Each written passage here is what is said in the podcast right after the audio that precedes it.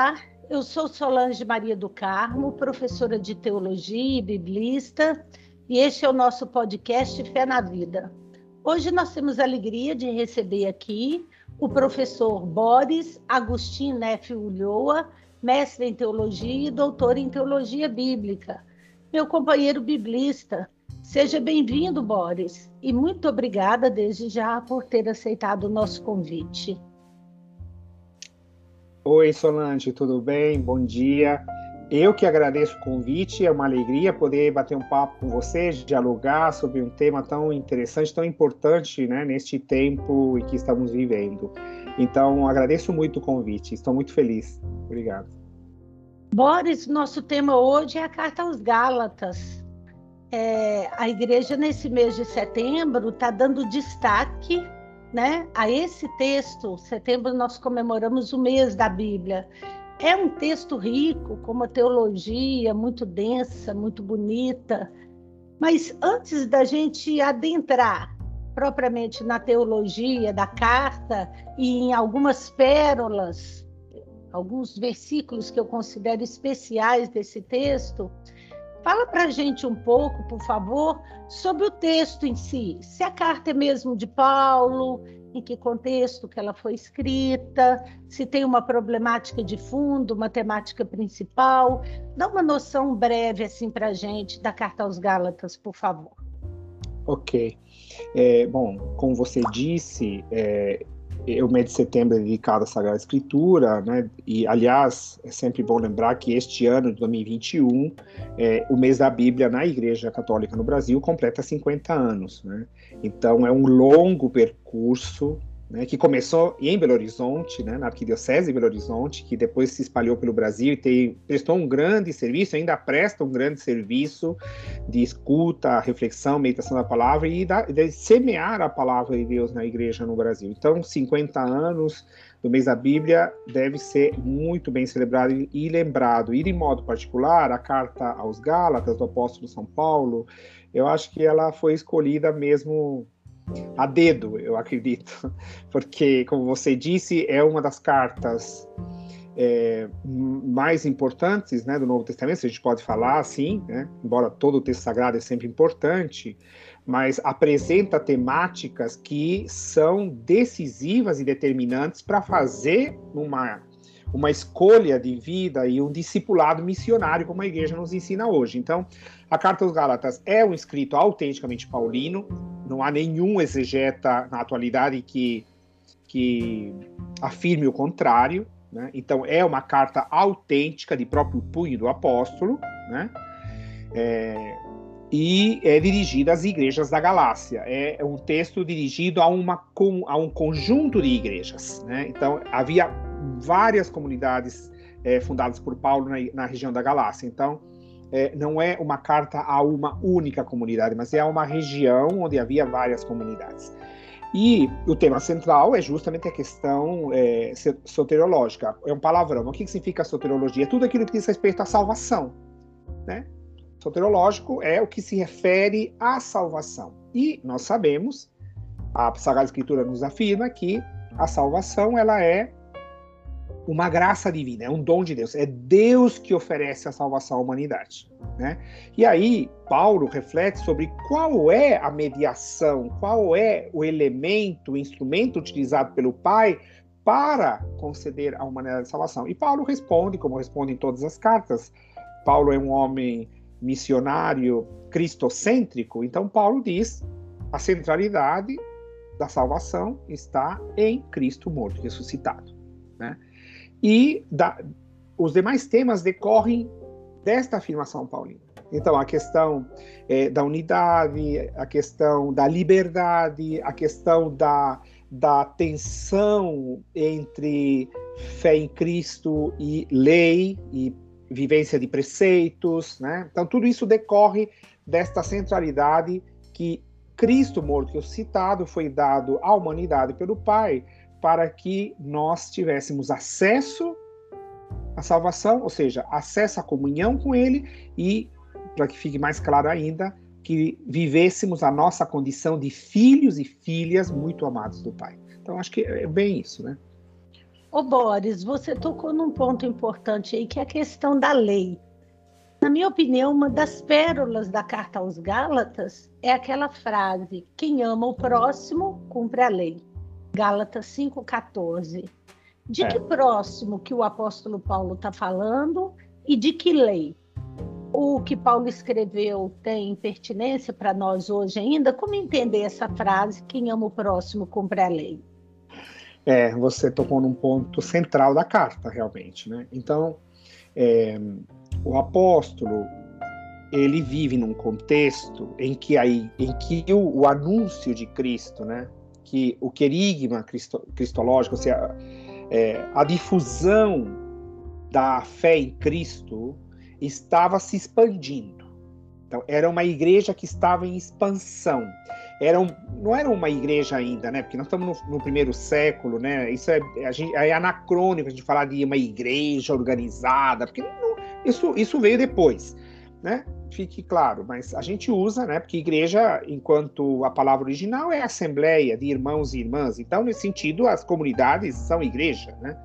mas a gente já logo pensa numa igreja instituída, com catecismo, com direito canônico, com hierarquia. E isso é, são elementos da igreja, obviamente, mas eles foram. Isso foi sendo construído né, no sopro do espírito, no discernimento do, dos sinais dos tempos, e as coisas foram crescendo. Né? Então, nós não podemos falar de uma igreja é, do final, da segunda metade do primeiro século como a igreja do quarto século, quando já né? Os evangelhos estavam é, definidamente reconhecidos como inspirados, os quatro. Quando Paulo, é interessante a gente perceber isso, né? Quando Paulo escreve aos Gálatas e ele vive a sua vida missionária, não tinha evangelhos escritos.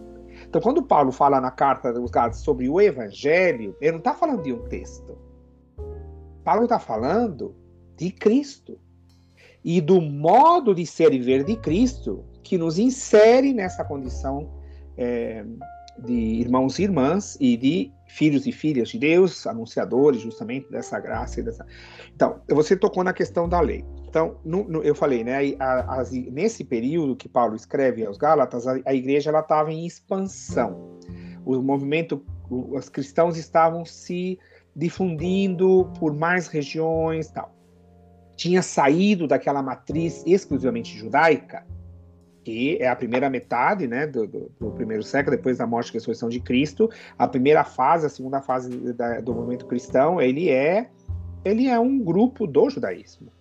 Depois ele vai se expandindo e vai, vai deixando para trás, entre aspas, fique bem claro, não deixando para trás de abandonar, mas ela vai é, compreendendo que é, o anúncio de Cristo é, deve ser é, difundido a todos os povos e nações e que não a aliança em Cristo não é uma aliança de, é, dirigida apenas aos judeus. Então aí que começa o conflito da história da lei. Por quê? Porque Paulo era um fariseu antes de, de, de conhecer o Cristo ressuscitado. Ele era um fariseu ferrenho.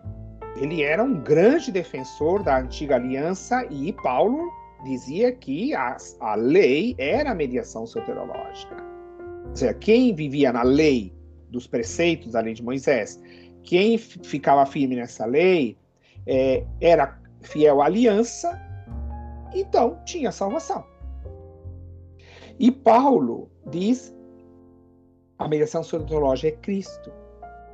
E por meio de Cristo morto ressuscitado é que nós recebemos o Espírito, diz Paulo. E o Espírito nos dá uma condição filial. Então, Paulo relaciona fé em Cristo, Espírito e a filiação. E aí Paulo diz assim: quem recebeu o Espírito de Cristo pela sua adesão ao Cristo morto ressuscitado, então, ele não precisa dos preceitos da lei mosaica para participar de uma aliança, porque a participação na aliança se dá pela comunhão com Cristo morto e ressuscitado. Então, aí, aí vem a pergunta: ah, então Paulo diz que a lei não presta? Não. Paulo, pegar, nunca Paulo disse que a lei não prestava. Mas Paulo a coloca num lugar como pedagoga, como preparar, como, pre, como pre, uma, um instrumento de preparação para a plenitude que vem em Cristo.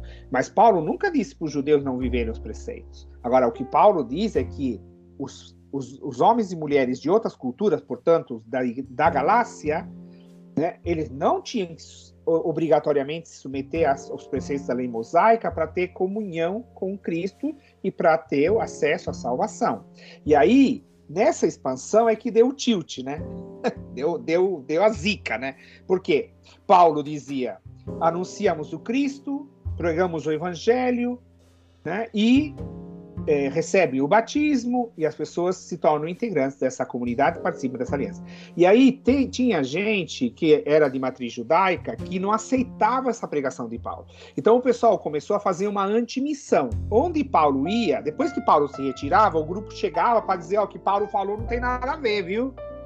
Então Paulo viveu uma contramissão. Houve um movimento que é, se, se opunha à evangelização paulina.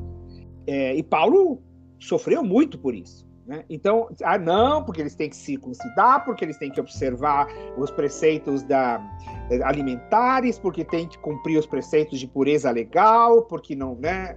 Todos esses preceitos. E Paulo dizia, não. Então, aí se deu atenção na Galácia. E um grupo das igrejas da Galácia deram crédito para esse, esses infiltrados judaizantes. E aí, quando Paulo ficou sabendo, ele ficou irado. E é, então, ali é que Paulo vai fazer é, justamente a sua instrução de que é, a, a vivência cristã ela é regida pelo Espírito. Então, Paulo não é que diz, Paulo não diz que o cristianismo, o, o querigma cristão, a experiência cristã é uma, é uma experiência sem lei. Não é isso. Paulo nunca diz que o cristão vive sem lei. Mas a lei de Cristo é a lei do Espírito. E o Espírito diz que todos somos irmãos. O Espírito diz que não há ser humano de primeira, segunda, terceira categoria como os perversos desejam e até ensinam essas aberrações, né?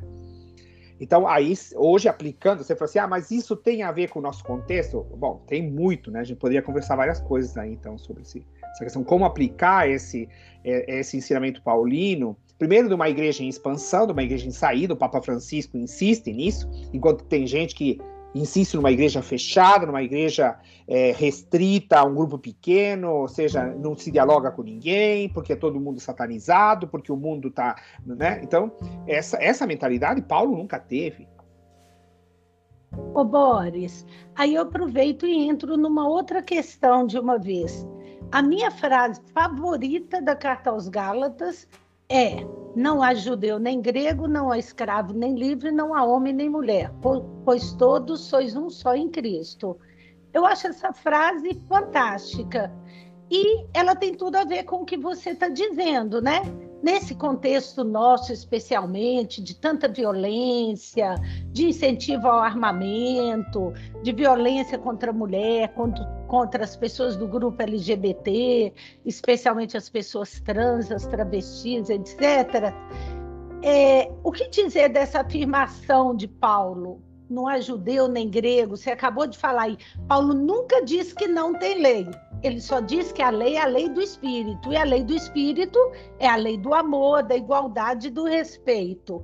Fala um pouquinho para nós também sobre essa frase de Paulo. É, então ligando essas questões, né? É, a nossa realidade hoje, né? De, de pandemia ainda, tanta gente morrendo, tantas famílias de luto, e nós sabemos que muitas mortes poderiam ter sido evitadas claro. A pandemia, sem dúvida, eh, ia levar muita gente, infelizmente, mas é, com políticas públicas, com é, instrução, com, com educação popular nos meios de comunicação e das pessoas. E uma coordenação séria, né? Exato, políticas, de fato, que, o, que fossem desenvolvidas a nível de governo federal, governo estadual, uhum. governo municipal, nós teríamos tido outra. E depois, claro, o povo também teria que aderir a uma série de questões, uhum. né? E aí é que as coisas se dão. Bom, mas, e depois, aí você tocou num ponto que, que é assustador no nosso tempo, essa questão da violência.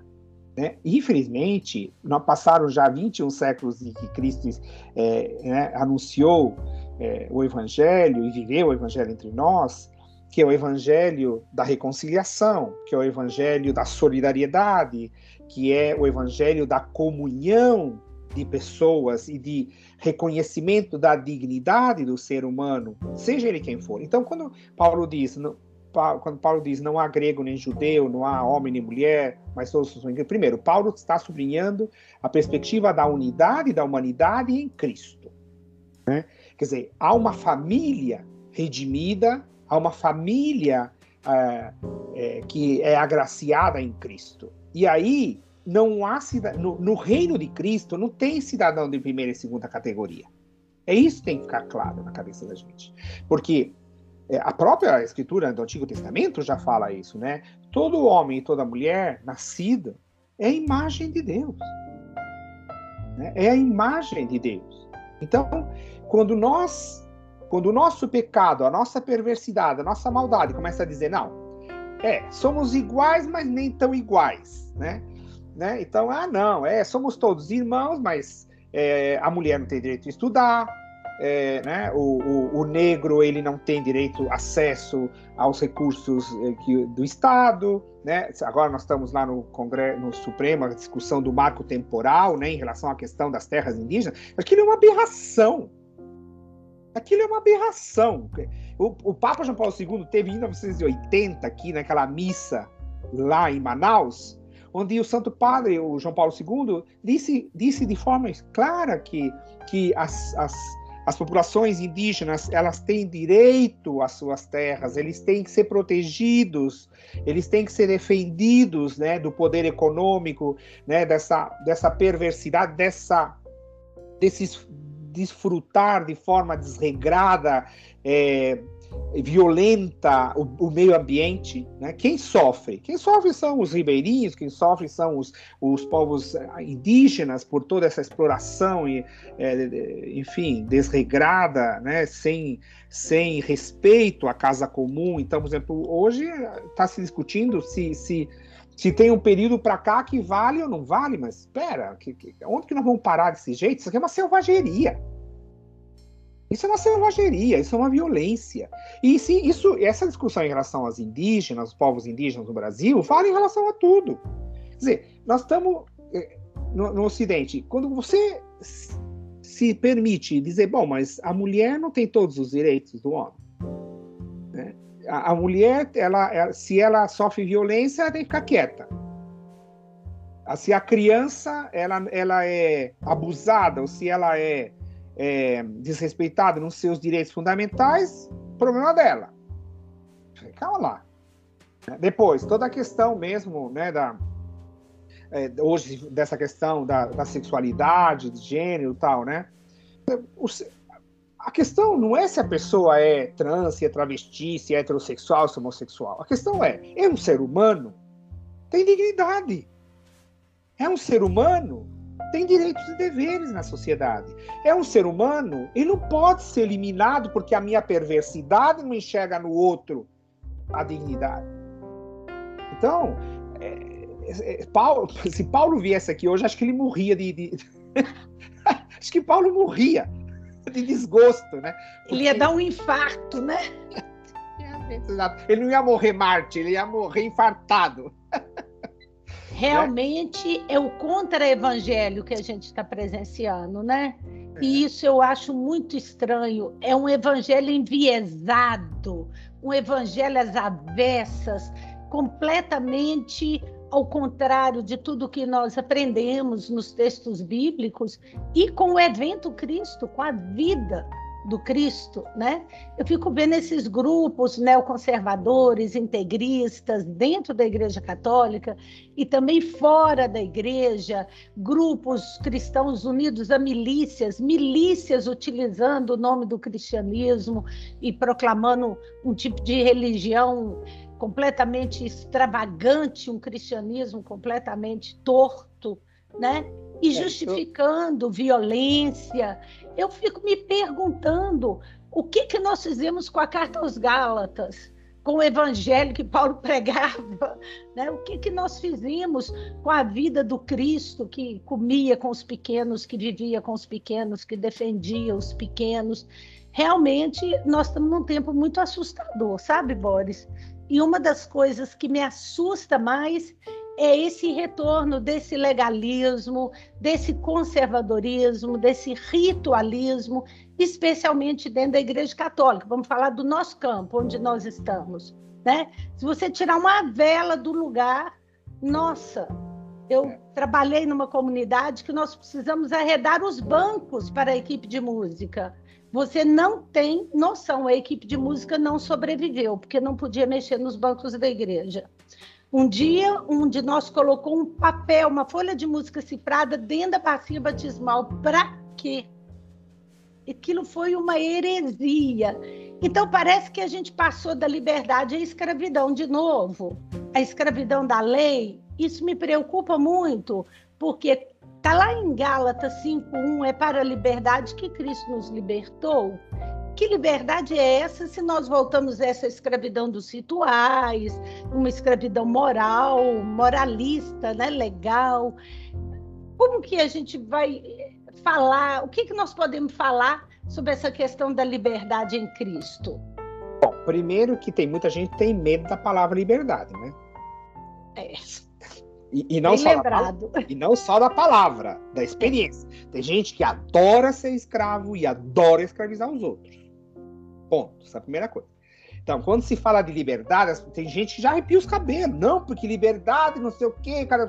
Bom, primeiro que a liberdade, aquilo que nós, eu falei inicialmente, a liberdade que Paulo prega é a liberdade em Cristo, que tem um princípio: é o amor ao próximo. E Paulo diz que é o amor ao próximo que liberta. Enquanto mais nós amamos o próximo, mais livre nós seremos. E, e aí, aí é que vem essa oposição em, em relação a preceitos, a coisas de pureza, né? Eu, eu, aqui na paróquia, né? Eu sou pároco aqui em São Paulo, né? Além de docente na, na, Faculdade de Teologia, na universidade, mas eu tenho a graça de ser pároco, isso me ajuda a ter um chão pastoral, né? E eu sempre digo pro povo, se para gente defender algo, a gente tem que sacrificar a caridade, então tá errado. Ótima expressão, adorei. Se algo, eu, vou dar um exemplo concreto. Né? Ah, a pessoa, vamos dizer, a pessoa, vamos dizer, o ministro da Sagrada Comunhão, sei lá, estava por razões lícitas, sei lá, tá, tá acompanhando a pessoa doente, chegou no, no, esqueceu de, de olhar no sacrário se tinha hóstia suficiente para missa. Um exemplo bem, bem chão, tá? aí pronto, chegou na hora, consagrou, não consagrou. Quando chegou lá, o povo veio comungar, não tinha hóstia para todo mundo. Aí eu, né, boto para fora toda a minha ira, toda a minha raiva, né, porque toda a minha violência, minha agressão, e ainda mais se for mulher, então, né, a mulher, é, é, é, é a ministra mulher, ela tem que ser... É saco de pancada. Padre, é, entendeu? Né? Porque se fosse homem, trataria diferente, tem isso também, né? Então aí vem e, e, aí tá. Não, então, tá bom. Ela cometeu um, ela, uma lacuna que se tivesse prestado mais atenção, aquilo não teria acontecido. Tudo bem. Só que isso, se eu, para chamar e dialogar com a pessoa e dizer, olha, isso que espero que da próxima vez você tenha mais atenção tal. Mas se eu, para corrigir ou despertar para alguma coisa que faltou, eu humilho, eu agrido, eu violento, eu desprezo, e põe a pessoa lá embaixo, então, para que, que serviu? Nem a Eucaristia pode ser um valor que justifique o a desprezo do outro. Claro. Nada pode ser maior do que a caridade. Né? Nada, nada. Então, é isso que a gente tem que aprender. Ah, então a pessoa é não sei o quê. Bom, mas qual é o princípio que rege a minha vida? É do, da a caridade de Cristo, o amor de Cristo, que o Espírito impele e impulsiona a viver nas relações interpessoais que nós estabelecemos. Então, a pessoa é judia. Problema dela, ótimo, é judia. Mas Jesus nunca disse amai os cristãos, odiai os judeus. Né? Jesus, Jesus, nunca disse amai os casados na igreja, odiai os divorciados ou os, os casados de segundo, terceiro. Jesus não diz isso nunca, em lugar nenhum. Né? Então, o amor ao próximo, ele, ele, ele não pode ser é, é, estabelecido segundo critérios de diferenciação entre os seres humanos. Ah, a pessoa é muçulmana. Bom, eu sou cristão. Eu posso amar o muçulmano? Posso. Melhor, eu devo, devo, eu devo amar, porque esse é o mandamento de Cristo. E se eu quero dar testemunho de Cristo com humildade, com coerência diante de um muçulmano, qual é o primeiro princípio? Eu tenho que amar, porque se eu vou tratar o cara na pancada ou no desprezo, vai dizer, nossa, que cristianismo é esse, né? Deus me livre, esse cristianismo eu não quero para mim. Então eu faço bem de ser muçulmano mesmo, porque é, né, esse cristianismo é desqualificado. Então isso vale para tudo. Né? Ah, tem, a, né, às vezes, hoje nas famílias, todo esse, esse drama, né, da, da, hoje eu, eu falo, né, às vezes converso com os colegas padres, né, eu tenho 55 anos de idade, é, é, quando a gente tinha 15, 16 anos, não, não tinha. É, qual era o jovem que dizia para a mãe, por exemplo, que tinha orientação homossexual? Não dizia. Nem, nem se pensava numa coisa. Hoje em dia, a gente atende nas famílias, na paróquia, vem a pessoa papada, e meu filho com 16 anos disse que, que é homossexual. Né? E, aí, e aí eu sempre pergunto, bom, deixou é... de ser, fi... ser seu filho de... por causa disso. Deixou de ser o filho e deixou. E você vai. Qual é o princípio que rege a sua relação? Não é, não é do amor. Você vai amar. Você vai acompanhar, você vai cuidar, você vai dialogar, você vai estar próximo. E cada pessoa vai fazer o seu caminho. Cada pessoa vai progredir, vai amadurecer. E as coisas vão para frente. Mas o amor ninguém está dispensado. Essa é a questão. Sabe o que me preocupa, Boris? É que as pessoas que têm medo da liberdade, da sua própria liberdade, porque são inseguras, então elas precisam de leis muito rígidas, de instituições muito pesadas, muito fechadas, para lhe garantir um espaço mínimo para elas não se sentirem ameaçadas. Essas pessoas querem impor aos outros que querem ser livres o mesmo jugo. Então, ah, eu não dou conta da liberdade. Então a liberdade do outro me, me, ameaça, me incomoda, me ofende. É. Né? Então, quando Paulo disse é para a liberdade que Cristo nos libertou, e ele ainda diz: não vos aconteça que, tendo sido libertado por Cristo, vocês tornem a ser escravos. Seria terrível isso. Então, eu fico me perguntando como que as pessoas podem querer impor a nós isso? Se ela quer viver lá na sua redoma de vidro, é até compreensível, né? Mas ela quer impor isso à sociedade, inclusive aos não cristãos, quer impor seu modelo de vida, quer impor suas regras. E eu acho que nós vivemos num tempo em que um cristianismo cerceado assim não tem futuro. Não tem, mas não tem futuro mesmo, porque um cristianismo que que promove a perversidade, né, que promove a discriminação, o desprezo ao ser humano, é um cristianismo já morto em si. Não é que ele. Isso é inexistente. Ele está comprometido na sua raiz, né? Isso é uma, isso é uma ilusão, Solange. É. Isso é uma ilusão. A pessoa que vive assim. O cristianismo é uma força de vida a presença de Cristo morto ressuscitado e o Espírito de Deus que, que habita em nós, que nos move, é uma força de vida, uma força de existência, é uma força que nos impele a solidariedade, que nos impele a ser promotores da paz num, num, num país tão violento como o nosso. Como é que a gente vai, vai, vai dizer que nós somos discípulos de Cristo se nós promovemos o armamento, a violência? Não, não tem senso. É. O cristianismo, é. o, o, Jesus diz, né? É, que, que os promotores da paz serão chamados filhos e filhas de Deus. Realmente é muito preocupante esses, esses grupos que se dizem cristãos, mas com esse cristianismo tão enviesado, né? Tão é, é, é, é parece que a gente não deixou a palavra de Deus atravessar a gente inteiro, assim, né?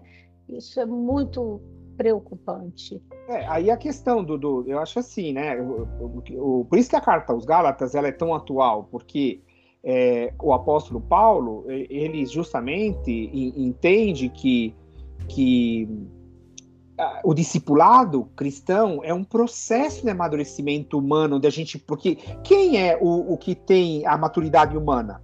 Aquele que, que de fato ama né? E, e, aí eu acho que tem que completar um porque isso não está explícito na carta dos Gálatas, mas, por exemplo, quem pega. Você pega a 1 Coríntios 13. Né? O amor é paciente. O amor não é invejoso. O amor não, tem, não é ciumento. O amor é, não se alegra com a injustiça. Então, porque o amor tem mil faces. O amor, o amor não é uma receitinha. E aí vem outro ponto, que acho por isso que o Papa Francisco é muito, muito combatido também por esses grupos de extrema direita na igreja e essa, essa gente muito obtusa de, de, de pensamento, porque o Papa Francisco é aquele que não dá a receita pronta. Ele diz assim: é no percurso que nós vamos fazer o discernimento do que convém. E esse pessoal que, que odeia a liberdade e tem medo da liberdade é o pessoal que também odeia ouvir a palavra discernimento. Porque justamente o discernimento é o, é, é o espaço que nós temos para julgar, decidir o que convém naquela situação. Então não tem receita pronta. E, e essa, os cristãos que querem tudo certinho, pré-determinado, pré-definido, que é só apertar um botãozinho, botãozinho, a coisa. Não, não, porque a vida cristã não é assim. A, aliás, a vida não é assim. A vida é cheia de surpresas, a vida é plural. Você espera uma coisa, sai outra. Você pensa uma coisa.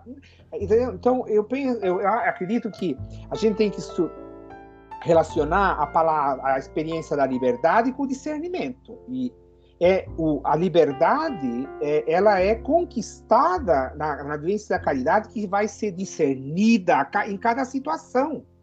Em cada momento a gente vai discernir o que convém.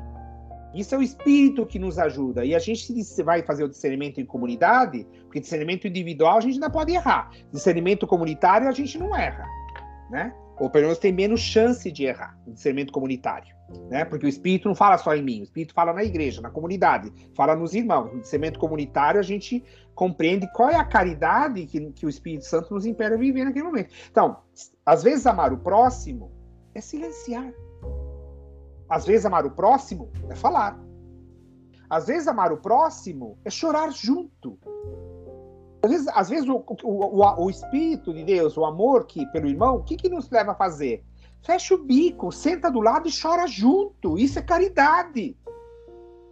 Em outros momentos, vai ser rir junto. Sabe? Você, você conhece aquelas pessoas que nunca, nunca se alegram, nunca dão risada? É, né? E é triste não, conviver não, com gente assim. Não, não consegue participar da alegria do outro a gente é doente, precisa de tratamento. É. Né? Porque é, a gente tem que saber chorar com quem chora e rir com quem ri. Participar da alegria e do luto do próximo. Essa então, é a empatia, né, do amor. Exato, a empatia. A empatia do amor é maravilhosa. É. De você sentir o que o outro está sentindo e dividir esse momento com ele, né? Isso eu, eu acho isso muito cristão, sabe? Muito bonito. É. Ô, Boris, desculpa, mas nós vamos ter que interromper nossa conversa. O papo é delicioso, a carta aos Gálatas é linda. Aliás, a escritura é maravilhosa. Eu quis ser biblista, não é à toa, porque eu me apaixonei pela Bíblia desde nova, com 17 anos, quando eu conheci. E falei, isso, essa palavra faz viver. É assim que eu digo. É, Para mim, ela é uma palavra que faz viver. Então, teríamos muito a conversar. Em outra ocasião, nós vamos voltar a bater um papo sobre isso tá bom? Muito obrigada por sua sabedoria, por compartilhar conosco seus conhecimentos e por contribuir com o nosso site Fique Firme. Quer dar uma palavrinha final aí, despedir do povo, por favor? Tá, bom, primeiro eu te agradeço o convite, é uma, foi uma alegria conversar com você. Espero que a gente possa fazer isso outras vezes, né? É, eu fico feliz também com o seu testemunho, né, de vida cristã, também de leiga, de mulher na igreja, de teóloga. É, a, a, nossa igreja ela é muito deficiente nessa presença feminina na teologia, né, e de modo particular na, na, na teologia bíblica. Então, é, com coragem, vá em frente, né? Que o espírito te impulsione sempre mais, né? E quando você, a gente, quando você levar umas bordoadas, umas coisas, faz como Paulo, ele levanta e segue em frente. Né? é tá bom? E eu agradeço, foi uma alegria, viu? Obrigado, eu espero que seja de fruto também para as pessoas que ouviram este diálogo, este papo, tá bom? Um beijo, obrigado. Um beijo, obrigada. Esse foi nosso podcast sobre a carta de Paulo aos Gálatas. Um abraço para todos os ouvintes. thank you